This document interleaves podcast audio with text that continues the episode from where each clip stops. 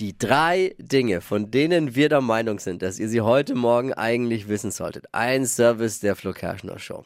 Los geht's mit keinem Happy End bei der Bachelorette.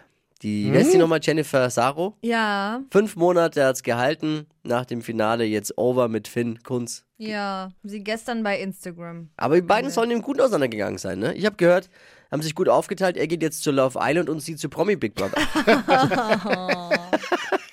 Justin Timberlake hat alle Inhalte auf seinem Instagram-Account gelöscht. What? Ja. Was da wohl los ist? Hm.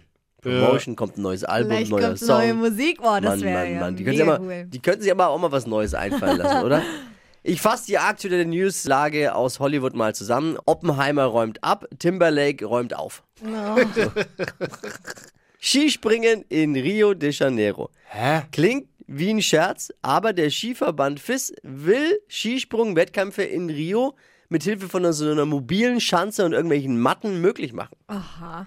Äh, äh, Fachfrage: äh, Wie heißt der erfolgreichste brasilianische Skispringer? Keine Ahnung. Neymar.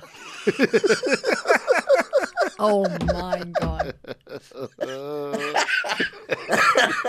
man muss Skispringen aus den Wintermonaten rausholen. Ich sehe das genauso. Ich bin dann aber auch dafür, dass man Beachvolleyball endlich aus dem Sand holt und im Schnee spielt. Könnte man auch machen.